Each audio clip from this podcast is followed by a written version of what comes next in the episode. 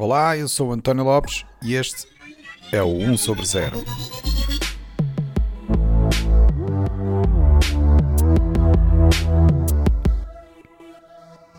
Este é o episódio 78, onde vamos falar sobre fibra ótica.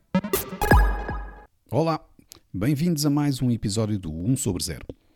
Eu não sei como é que estão a ouvir este episódio, se calhar estão a ouvir este episódio diretamente no site do 1 sobre 0, ou então estão a fazer streaming através do Spotify, ou então fizeram mesmo o download para uma qualquer app de podcasts e agora estão confortavelmente a ouvir este episódio num dispositivo móvel. Eh, seja qual for a vossa escolha, eu tenho quase a certeza absoluta que a transmissão dos bytes que constituem este episódio foi feita, pelo menos em parte, através de um cabo de fibra ótica. E nós podemos não nos aperceber, mas esta tecnologia basilar das telecomunicações é fundamental para garantir a conectividade que nós temos hoje em dia. Mas se calhar muito poucos de nós uh, sabem exatamente o que é e como funciona a fibra ótica. E para isso eu decidi convidar uma pessoa que nos poderá elucidar sobre esta temática. Falo da Teresa Monteiro, diretora de marketing na Infinera, uma empresa que desenvolve soluções de hardware e software exatamente para este tipo de redes de telecomunicações ópticas. Teresa, muito bem-vinda ao 1 sobre 0. Obrigada, António, por me ter aqui, é um prazer. Teresa, eu se calhar ia pedir-lhe que fizesse uma pequena apresentação do, do, do, seu percurso e que explicasse, no fundo, como é que esta viagem de vida fez com que fosse parar a área da fibra ótica. Então, como é que isto começou? Eu sou formada em Engenharia Física pelo Técnico e depois disso fiz um doutoramento em, em Hamburgo, na Universidade de Hamburgo, em Física de Partículas ou Física de Altas Energias e trabalhei nessa área durante cerca de dois anos no CERN. Mas nessa altura percebi-me que eu queria trabalhar em tópicos um bocado mais aplicados, mais próximos do nosso dia a dia. Não sabia muito bem exatamente em quê, acabei por ir fazer software para redes de telecomunicações, uh, num centro de desenvolvimento que, que a Siemens tinha aqui em Lisboa. Eu tinha alguma experiência em, em codificar algoritmos complexos e em fazer modelos, fazer simulações de, de fenómenos físicos, vá lá. E, e, nessa altura essa foi a minha porta de entrada para o mundo, onde, onde ainda continuo, ainda onde hoje ainda continuo. Um, Passado pouco tempo fazer software, vi que estava, na verdade, era mais interessada em perceber como é que aqueles equipamentos e como é que uma rede de telecomunicações, uh, na verdade, funcionava. Por isso, mudei para a Engenharia de Sistemas. Na Engenharia de Sistemas analisava os requisitos técnicos, especificava novas funcionalidades um, dos produtos e depois evolui para gestora de produto. Trabalhei na definição de alguns dos produtos do portfólio, no seu roadmap, e aí, nessa altura, comecei a ter reuniões com clientes. Uh, clientes aqui, quero dizer, operadoras de telecomunicações ou, ou chamados eh, Internet Content Providers, aquelas companhias do tipo da Google, da Meta, da Netflix, que por terem, fazerem grande transporte de dados também têm redes, infraestruturas próprias. Um, portanto, à medida que comecei a ter essas reuniões com os clientes, vi que o que eu gostava mesmo, mesmo, era de entender como é que as nossas soluções eram usadas no dia a dia, quais é que eram as dores da operação de uma rede, como é que eu podia mostrar que os nossos produtos podiam ajudar os operadores e que a nossa diferenciação funcional se convertia em, valor, que os ajudava a tornarem-se mais competitivos. E foi assim que acabei por vir parar o marketing de soluções, lá, um marketing técnico, onde trabalho hoje. Agora que penso, acho que nós devíamos ter começado por alguns conceitos, não é? é? Se calhar o melhor é mesmo a Teresa explicar primeiro aqui aos ouvintes o que é exatamente uma, uma fibra ótica, não é? Como é que funciona e como é que ela é usada no, no dia a dia. Sim, portanto, a, a tecnologia onde eu tenho trabalhado tem sido de transmissão sobre fibra ótica, sobre as redes óticas. As fibras óticas são uma daquelas coisas que existem à nossa volta, em todo o lado, mas que, portanto, estão sempre omnipresentes, mas nós hum, elas passam-nos despercebidas muito facilmente. Eh, estão debaixo de terra, estão debaixo de água, não são coisas que nós, eh, eh, que nós vejamos no nosso dia a dia. Normalmente só nos lembramos delas quando alguma coisa corre mal. Eu, eu gosto de pensar que são um bocadinho quase como a canalização que transporta a água, mas neste caso transportam dados, informação digital. Eu acho que a maior diferença nesta analogia com a canalização é que a canalização, e eu tenho a certeza que a canalização também ela própria tem, tem tido alguns avanços tecnológicos e melhorias, mas um, apesar disso é um, uma área que não é, penso eu, muito dinâmica na, na sua evolução, enquanto que a transmissão de dados através das fibras ópticas é uma área que tem estado sujeita a muitos desafios e onde tem havido muita evolução tecnológica, muita inovação nos últimos 10 a 15 anos. Mas basicamente, portanto, a fibra óptica acaba por ser a, a, fundação da internet, é o que liga todo o mundo em termos de infraestruturas de comunicações e que permite a transmissão de grandes volumes de dados a grandes distâncias. E aqui, um, quando falamos grandes distâncias, queremos dizer uh, de, um, de, um, extremo de uma cidade uh, a outro, uh, ao outro extremo, de uma cidade à cidade seguinte, de um país aos outros países, entre continentes até com redes submarinas.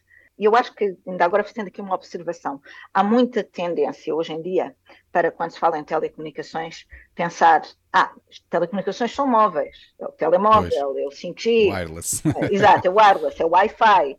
Mas e, e as, as, as, redes ópticas são fixas, inerentemente, não é? E fixa é uma coisa antiga que já, é, já é, não é usada. mas, mas isto é uma ideia, hum, é uma ideia que não, não está muito correta, porque a porção da rede que é móvel é na verdade muito pequena, porque o nosso telemóvel, quando, quando comunica com uma antena por ondas rádios, uh, estabelece apenas aquela relação, uh, aquela... E numa distância curta, sim. Exato, exato, é isso mesmo. Portanto, comunica uh, aquela transmissão é, é, ali de rádio até à antena, uma distância muito curta. A partir da antena, os sinais de múltiplos telemóveis, centenas, milhares de telemóveis, acabam por ser agregados, convertidos em sinais de luz, em sinais ópticos, que depois vão viajar na fibra óptica a grandes distâncias. E, e, só para nós termos uma ideia, de, na verdade, desta prevalência da fibra óptica, um, eu tive aqui a ver umas estatísticas e, e, soube que há mais de 5 bilhões de quilómetros de fibra óptica instalada para telecomunicações. Isto quer dizer. Isso no mundo inteiro? Sim, no mundo inteiro, exato. Isto quer dizer que a fibra óptica, se puséssemos a fibra óptica toda, uma atrás da outra, atrás da outra, dava 120 mil vezes a volta à Terra. Uh, e suporta basicamente 99% das comunicações, das comunicações internacionais, mas hoje em dia até muitas comunicações que nós pensamos que são locais acabam por ir à infraestrutura internacional. Um, ehm, portanto, suporta o, vasta, vasta maioria de, de comunicações que, que, que nós uh, utilizamos. Uh, pois, pois. Agora, o que é que é uma fibra óptica? Não sei se, se quer que eu vá também é esse ponto que eu também estava a perguntar. Já, já referiu aí que era a questão de é luz que, que, é transportada de um lado para o outro, não é? Mas como exatamente? Portanto, a fibra óptica, normalmente, quando nós, se nós virmos uma fibra óptica, é um cabo que lá dentro tem múltiplos fios de vidro e cada um destes fios é muito, muito fininho, tem assim a espessura de um cabelo, mas são, é um material onde a luz se propaga muito bem. Numa fibra, nós usamos uma técnica que nós chamamos o Dense Wavelength Division Multiplexing, DWDM, mas eu não quero estar aqui a entrar em pormenores demasiado técnicos. A, a, parte interessante aqui é saber que com esta técnica nós conseguimos que em cada uma destas fibras de cabelo se propaguem sinais ópticos em paralelo uns aos outros, portanto, em, em frequências uh, diferentes, cada um na sua frequência, através de centenas e depois com amplificação, uh, milhares de quilómetros. Um, isto, isto, eu acho que olhar para a fibra é, é assim um bocadinho como olhar para uma autoestrada, onde há múltiplas faixas de rodagem, cada uma à sua frequência, e dentro dela circulam os canais ópticos, os sinais ópticos, que são um bocadinho como os carros que levam dados e os caminhões que levam mais dados. E, e lá vão todos, todos em paralelo, de uma ponta à outra. Às vezes e há de uma ponta à outra o que acontece é que existe no fundo uma espécie de codificação de um sinal digital em luz que vai pelo cabo e depois do outro lado é feita a descodificação para Exato. se processar através desses dados, não é? É isso mesmo. Portanto, os, os, uh, os dados são transmitidos através de um sinal óptico que, portanto, converte uh, informação digital, bits, num, em, em luz, uh, que tem um uhum. certo, uma certa modulação. Historicamente, isto portanto é um laser que, que, que gera esta luz num dos extremos, historicamente os, os lasers um, modulavam apenas a sua intensidade, maior ou menor potência ótica, para indicar uns e zeros, os bits, para transmitir os bits dos dados. Agora, modulamos também a fase do sinal, já avançando um bocadinho mais para tecnologias que nós chamamos coerentes. Um, e com isso, nós conseguimos, numa única frequência, de cada, portanto, por cada laser, transmitir uh, hoje em dia até 800 gigabits por segundo. Uau. 800 gigabits por segundo, quando isto assim em termos mais fáceis de se identificar, permitiriam fazer o download de uh, 20, 25 filmes de hora e meia, digamos, em alta resolução num segundo. Ligava-se a fibra aqui à nossa, à nossa caixa e tínhamos 25 filmes num segundo. Do outro lado do laser há um receptor que recebe a luz e traduz essa luz, conhecendo a tecnologia de, de modulação, traduz essa luz nos uns e zeros, digamos. Exato. No meio da fibra, às vezes há cruzamentos, porque, como disse que a fibra tinha muitas faixas, podem entrar carros e sair carros, e há todo um equipamento eh, e todo um software que faz a, o controle de que sinais vão de onde para onde Uh, e a sua monitorização para ver se há algum problema na transmissão dos sinais. Agora voltando também à forma como a fibra óptica é usada, tal como explicou, a fibra óptica é no fundo esta tecnologia base, não é? Que suporta grande parte das telecomunicações da sociedade hoje em dia e nós usamos-la todos os dias e provavelmente não damos o devido valor à utilidade que nos traz, até pelo exemplo que deu da, das telecomunicações móveis, não é? As pessoas acharem que a, a, parte fixa é antiquada, não é? Aliás, se nós formos a ver, este episódio está a ser gravado através de uma tecnologia de videoconferência, o que significa que esta comunicação que estamos a fazer está, imagina eu, que na maior parte, a ser feita por fibra ótica, não é? E por falarem em, em videoconferência, nós todos tivemos durante a pandemia de passar a usar muito mais videoconferência, seja para trabalho remoto, seja para aulas à distância com os miúdos, ou seja até, como já foi falado aqui no podcast, para se ter consultas com um psiquiatra ou um psicólogo remotamente, por exemplo. Portanto, como sabemos, é evidente que a, pandemia afetou bastante a vida de muitas pessoas, mas a verdade é que teria sido bem mais trágico se esta tivesse acontecido uma ou duas décadas atrás, onde nós, se calhar, não teríamos esta facilidade de comunicação que temos agora. E o que é certo é que a fibra óptica desempenha aqui um papel fundamental nesta parte, não é? Como estava a explicar. Eh, agora, a minha questão é mais no, no, outro sentido. A fibra óptica existe, tem mostrado uma evolução constante, e aliás, como tinha referido, eh, eh, as capacidades de velocidade também já, já, já começam a ser bastante interessantes, mas nós também já sabemos que a sociedade tomou-lhe este gostinho, não é? Das velocidades de internet e largura de banda que a fibra, fibra óptica traz, e, e, como em tudo, nós, nós tentamos esmifrar até ao máximo que conseguimos. É natural. Seja porque a gente quer ver os tais vídeos em, em 4K nas plataformas de streaming, seja porque queremos jogar online a, a 120 frames por segundo, seja porque até queremos fazer videoconferências com familiares e amigos que estão do outro lado do mundo, em tempo real e sem delays. A, a, verdade é que agora já estamos habituados ao bem bom e, portanto, não queremos, não queremos perder isto. Portanto, agora resta saber se continuarmos neste ritmo, não é? Se as atuais redes fibra óptica vão aguentar. Naturalmente, há aqui limites, como estava a referir, até que, que eu acho que não conseguimos ultrapassar Uh, certos limites das leis da física não é? e que temos que procurar otimizar noutros, noutros sítios. Mas também há aqui uma outra perspectiva que tem a ver com o impacto ambiental do, do consumo energético que as telecomunicações têm.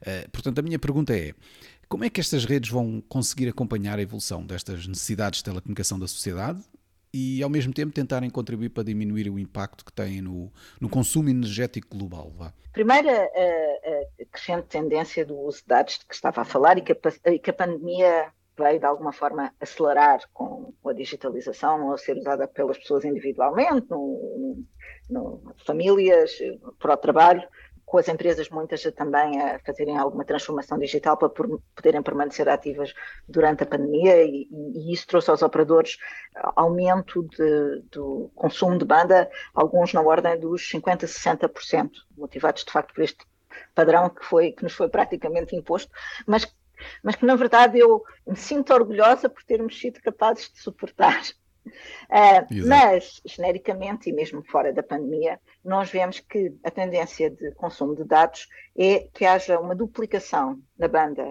uh, usada globalmente de dois em dois anos. Isto é um ritmo gigantesco. Como disse, isto está ligado aos nossos, aos nossos hábitos que, que, têm vindo a mudar, do consumo do streaming, das apps dos telemóveis, que, que, a gente pensa que está a usar aqui localmente, mas na verdade estão a aceder a um servidor que está nos Estados Unidos ou que estão a, a transmitir os dados potencialmente sobre a fibra óptica.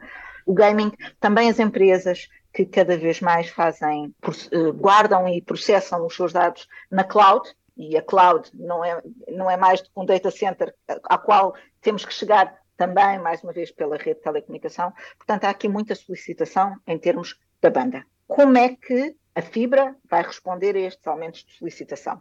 Eu falei naquela, naquela analogia das autoestradas e das faixas de rodagem. Uma das formas como este problema da, da banda de responder à maior capacidade de banda que nós, uma das opções que nós temos para aumentar a capacidade de transmissão de dados sobre uma fibra é pormos mais faixas de rodagem. Como a fibra não cresce em largura, na verdade o que nós fazemos é faixas de rodagem mais estreitinhas, sinais que se podem transportar em frequências mais juntas uns dos outros, com alguma inovação tecnológica, com os tais uh, lasers coerentes que de geração para geração têm, emitem sinais mais estreitinhos e mais bem definidos em frequência. Portanto, isso permite-nos, eh, nós, eu diria que eh, há 10 anos atrás era habitual uma fibra transportar em paralelo 40 sinais ópticos, 40 frequências eh, diferentes, portanto, 40 sinais em frequências diferentes. Hoje em dia é comum chegar, termos fibras onde há 100, 120. Este número pode ser aumentado, pode ser duplicado enfim, eu digo facilmente, nada disto é muito fácil porque implica bastante, bastante inovação uh, tecnológica, mas uh, é, conhecem essas tecnologias uh, e, os, e, os, princípios para os fazer e já, já até implementações disso. Portanto, essa é uma forma de um, ehm, crescermos a banda. Depois, os próprios lasers, eu disse que eles hoje transmitiam a 800 gigabits por segundo, pelo menos os, os, os de ponta, digamos há 15 anos atrás transmitiam a 10 gigabits por segundo. Vamos parar nos 800? Não, eu tenho certeza que daqui a 5 anos vão transmitir a 1.2 terabits por segundo, 1.6 terabits por segundo. Portanto, ainda há aqui muita capacidade de crescimento com a fibra na, na infraestrutura que existe hoje para encher mais e passar mais dados. Uh, depois, a própria forma como se desenham as redes e, e, e, nova fibra que é instalada pode ter isso em conta, também está a evoluir. À medida que nós ver, vemos que os padrões de transmissão de dados de hoje já não são exatamente iguais aos da uma década atrás. São muito mais dinâmicos, por exemplo, nas zonas metropolitanas o tráfego de dados é muito, muito denso e isso será ainda mais com o 5G, com o Internet of Things, com as cidades inteligentes. Calhar eh, temos que começar a pensar em redes que, pelo menos nessa zona metropolitana, já não usam topologias ponto a ponto, como é tradicionalmente feito em, na transmissão ótica, mas podemos pensar em, em conceitos de redes ponto a multiponto que já existem, uh, começam a, a, estar agora a ser comercializadas. Portanto, tecnologia para transmitir mais banda e de forma mais eficiente existe.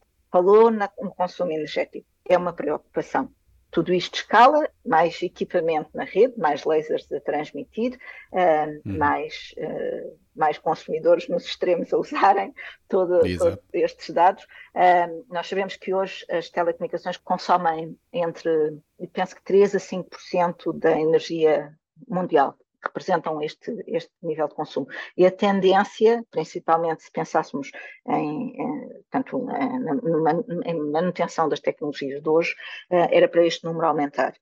Porém, as, as empresas, e, e tenho que dizer, muito forçadas pelos seus clientes, os operadores, os, os tais Internet Content Providers, os, uh, mas, mas também pelos utilizadores finais dos dados, têm estado a prestar cada vez mais atenção a esta um, pegada energética dos nossos equipamentos.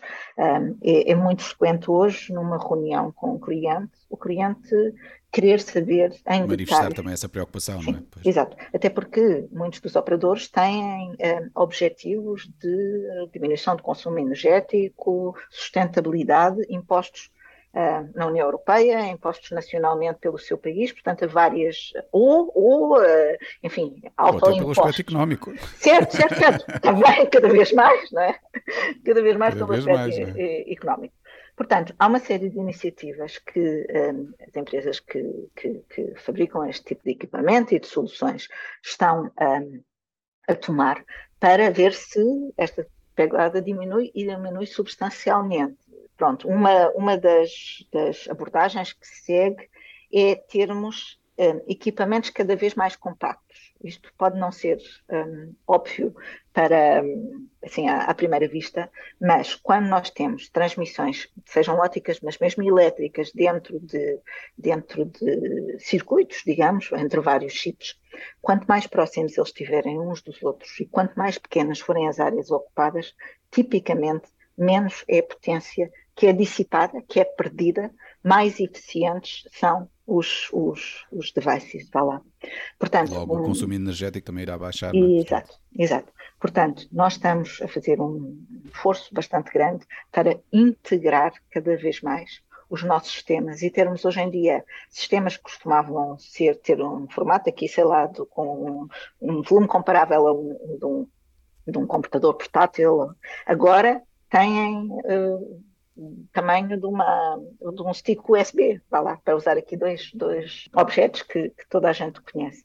Portanto, isto, esta compactação e otimização do uso de, de, de energia dentro dos devices está uh, uh, a produzir resultados bastante grandes. Nós conseguimos diminuições nas, nos, no, no potência consumida nos nossos equipamentos por fatores 10 um, diria eu.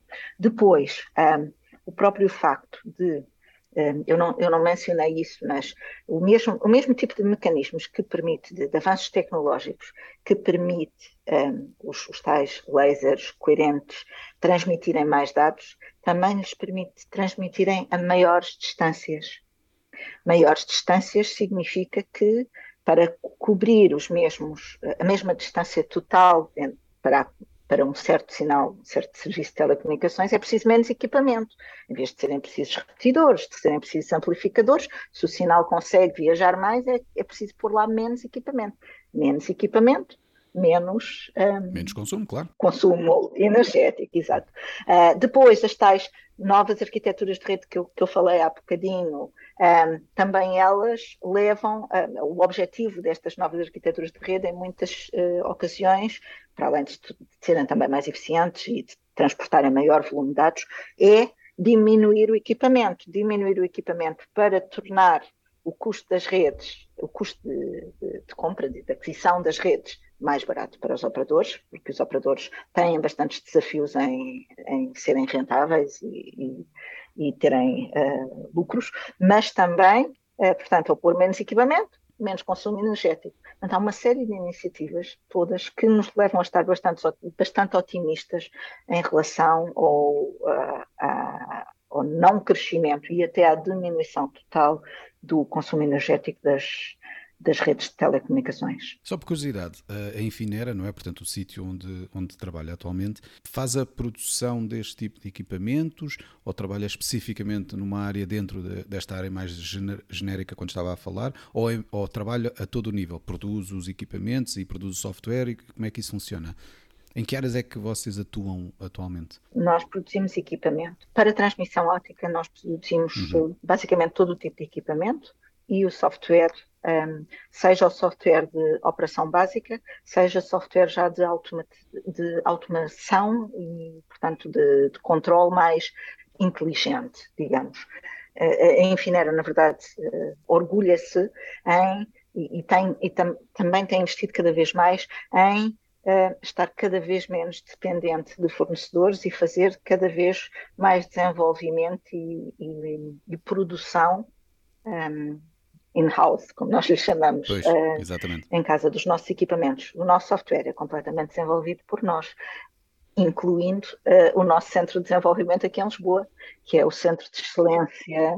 Era isso que eu ia perguntar, porque no fundo a Infinera é uma empresa global, não é? Mas, mas tem aqui a parte que calha em Portugal é especificamente nessa parte da, da da investigação associada à automação ou software, é isso? Aqui não há produção vá de, de dos equipamentos. Aqui é não há produção dos equipamentos, pois. embora tenhamos algumas equipas a colaborarem no uhum. uh, desenho e, e, até no software que corre diretamente nos equipamentos. Uh, mas o grande foco, portanto, a Infinera opera naquele modelo em que tem vários centros de, de desenvolvimento pelo mundo fora, nos Estados Unidos, aqui em Lisboa, na Suécia, na Índia, e, mas cada um dos maiores centros, e estes, estes que eu listei são os, os maiores, com maior número de colaboradores, e opera naquele modelo em que cada site tem uma competência de excelência. Não quer dizer que não tenha uhum. outras funcionalidades uh, associadas, e, mas tem uma competência de excelência. E a competência do site aqui de Lisboa é software de gestão da rede, de controle da rede e de automação porque, um, e, e, ainda voltando agora esta, estas coisas, é engraçado como estão ligadas umas às outras, mesmo voltando ao consumo de energia, a automação também pode ajudar no consumo de energia. Nós, nós temos uh, mecanismos que estão a controlar, portanto, a monitorizar permanentemente todos os pontos de uma rede, a ver se há consumo excessivo de energia fora do expectável em algum ponto para tentar fazer depois, a, tentar perceber o que é que se está a passar ali, mas também mesmo a, a trabalhar em técnicas de previsão da altura em que certo tipo de equipamento se pode desligar ou pôr no modo de stand-by para diminuir o seu consumo de energia. Nós, eh, tanto a nossa automação, um, tem cada vez um, um, papel mais importante na gestão das redes. Hoje em dia é, é, é impossível operar redes destas então, com, tanta, com tantos serviços a passarem e que acabam por ser estar ligadas umas às outras num, num modo muito, muito mesto. Um operador já não consegue operar estas redes manualmente. Os, as solicitações são muito dinâmicas, a gente quando carrega na app não vai esperar que, eh, enfim, demore uma hora até que alguém veja esse pedido, essa pessoa ponha, enfim, prioritize ou não aquele pedido e passado dois dias o serviço acaba por estar estabelecido. Hoje em dia, grande parte destes processos é feito automaticamente por software. Mas para além desta, do, do software fazer esta, digamos, automação de, de, workflows recorrentes e habituais, o software começa a ter cada vez mais inteligência, a incorporar um, aspectos de, de, machine learning, por exemplo, que lhe permitem ir recolhendo dados da rede, uh, fazendo a tipificação do que é o comportamento normal desta rede e depois encontrando padrões um, na rede, padrões em termos de onde é que os dados vão, de onde para onde, mas também padrões em termos de necessidade, todos os equipamentos que estão ligados ou não ligados e que precisavam ou não, ou não de estar ligados. E com essa previsão, ser capaz, nomeadamente, de pôr os equipamentos em modos de consumo de energia mínimo quando não estão a ser ativamente utilizados e requeridos uh, na rede. Agora, pronto, voltando a Lisboa, uh, aqui ao nosso centro, nós de facto, uh, em Lisboa, existimos uh, há cerca de 25 anos, quase sempre focados no software.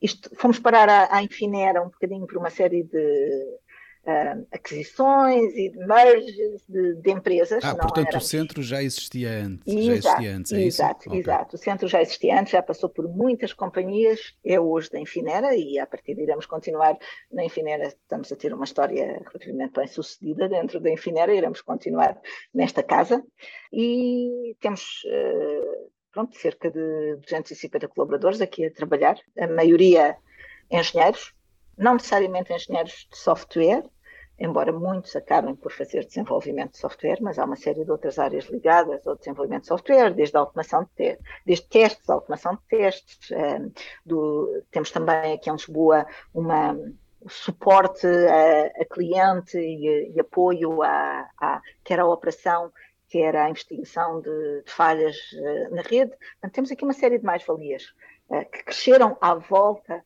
do software que, que, nos torna um centro muito importante para, para a Infinera.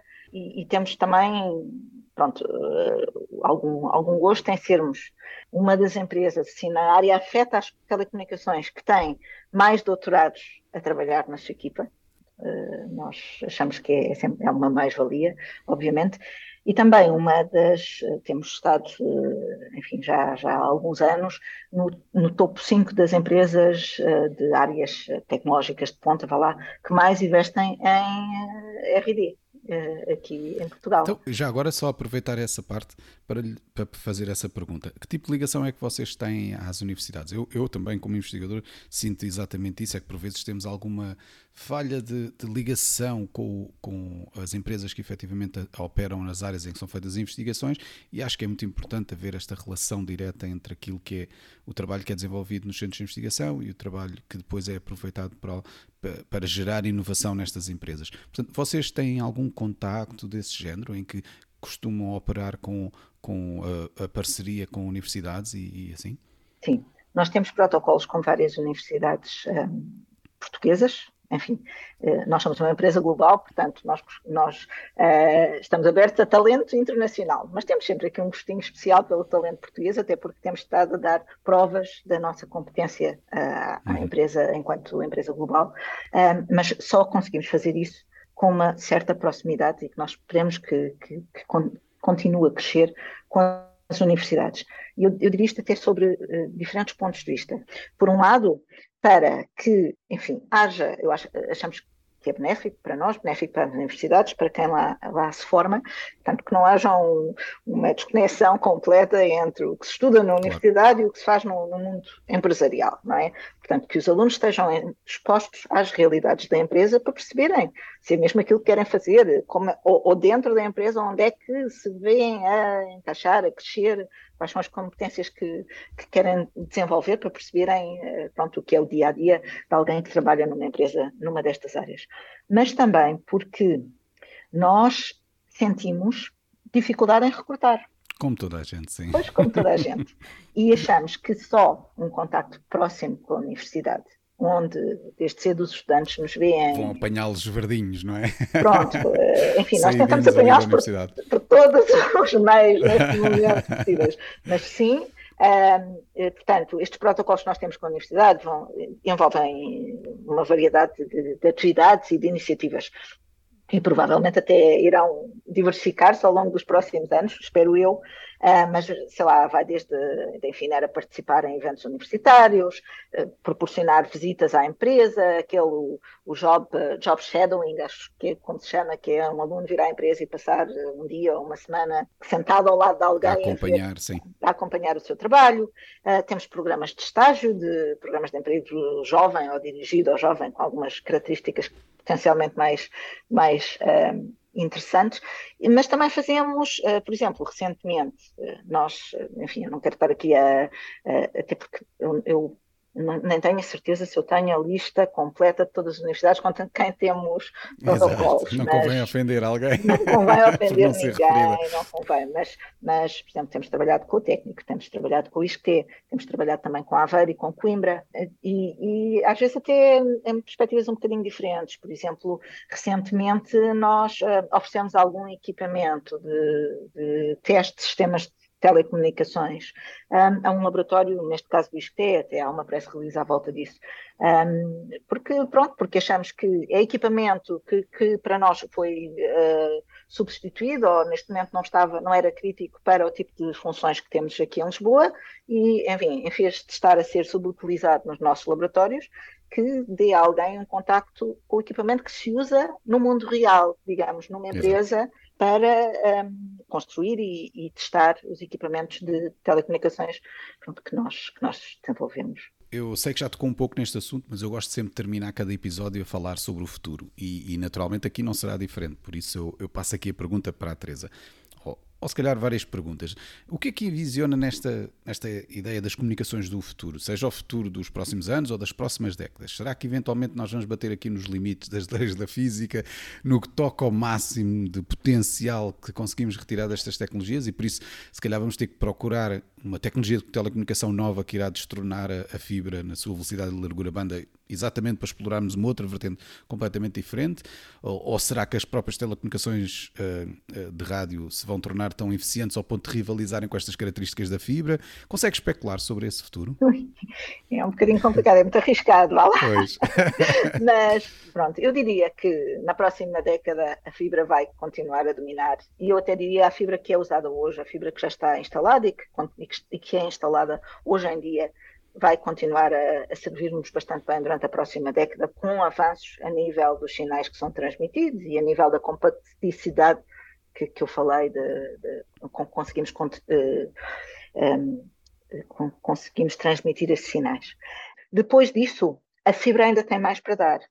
Começamos a falar em fibras com materiais bastante inovadores, um, fibras que, com materiais plásticos que eu, que eu não sei descrever as suas características e que até algumas delas nem são homogéneas, têm materiais diferentes, mais perto do centro, fora do centro, têm algumas que têm vácuo até, uma zona onde, onde irá haver uh, vácuo e que tentam explorar. Aposta-se aqui na química dos materiais para tentar obter outro tipo de material que, que venha substituir esta fibra de vidro, que é, que é para ver se conseguem atingir então outro tipo de, de limites, não é? Portanto, que, onde, onde se possa usar outras bandas do espectro, por exemplo, ou onde se possa conseguir transmissão a muito mais. Uh, distância um, e tanto quando a atenuação seja minimizada, digamos, que é maior enfim, efeito uh, que é daqui da, da, da, da fibra. Mas um, para além da fibra. Mas isto tudo, a maior parte destas tecnologias, algumas já começam a haver, e enfim, isto é tudo um, um contínuo. É, é, cada ano há sempre é, alguém que põe no mercado uma fibra que é ligeiramente melhor do que a anterior. E já há alguns Exato. saltos significativos recentes nos últimos instalações de fibra com, com mais potencial, né, melhoria significativa do seu potencial nos últimos um, dois ou três anos. Uh, há ainda uma série de, de materiais a serem testados, alguns ninguém sabe muito muito bem uh, se irão vingar ou não. Lá. Para além da fibra, obviamente, há uma série de outras uh, técnicas que têm algum potencial. Estava, a falar do rádio, estava a falar de. Uh, estava, uh, os satélites, por exemplo, o rádio aqui nas antenas, mas, sei lá, a comunicação por satélites. Será que os satélites alguma vez vão substituir a fibra? Hoje, a capacidade de transmissão de um satélite, os, os, fenómenos de interferência que os sinais atravessam para chegarem do satélite até, a, até, até, nós são bastante significativos. Um, não é uma tecnologia competitiva. Tem o seu lugar, os satélites hoje são muito bons para zonas remotas onde a fibra não chega, onde é muito caro ou, ou muito difícil levar a fibra, por exemplo, uh, mas não são uma tecnologia que hoje em dia se veja como vir a substituir. Mas veja, por exemplo, eu tenho algum contato com projetos da União Europeia para inovação. Há projetos, há ideias que não passam pela cabeça de ninguém e, grande parte pois, delas. É inovação, é por isso é que é inovação. Então. Exato, e, e, e o, a, a conectividade na Europa, no mundo, é um tópico prioritário. Portanto, há, vai haver investimento continuado de inovação nesta, nesta área. Se eu sei dizer o que é que vai vingar daqui a 50 anos, não sei. Pois, sim, é natural. Isto é, é difícil de prever, ainda para mais com, com esta inovação constante que se vai vendo neste tipo de áreas. Mas pronto, Teresa, foi um gosto enorme ter esta conversa consigo e ajudar-nos a, perceber melhor um pouco sobre esta tecnologia. Queria agradecer mais uma vez a, a disponibilidade para participar aqui no podcast e, e principalmente por ter feito então aqui um, um, excelente trabalho a transmitir estas ideias e ajudar os ouvintes a perceber um pouco melhor do que é que é efetivamente a fibra óptica e espero que por esta altura já percebam uh, o quão bom é termos este tipo de tecnologia a suportar a nossa conectividade com o, com o resto do mundo. Obrigada eu, António, por esta oportunidade. É um prazer. Adeus. Obrigado. O 1 sobre 0 é um podcast produzido por mim, António Lopes. As músicas são da autoria do Rui Carmo. Se quiserem saber mais sobre o podcast, aconselho-vos a visitar o site 1sobre0.com, onde poderão encontrar mais informação sobre os diversos convidados e sobre cada episódio, incluindo as várias notas e referências que fazemos durante as conversas podcast só é possível porque tenho um grupo de amigos fabuloso que me ajuda, desafia e contribui grandemente para o meu bem-estar emocional. Se quiserem entrar no nosso mundo louco de conversas sobre o futuro, podem começar por visitar o site oneoverzero.org. E lembrem-se, se gostarem do podcast, partilhem com os vossos amigos. Se não gostarem, partilhem com os vossos inimigos. Até à próxima!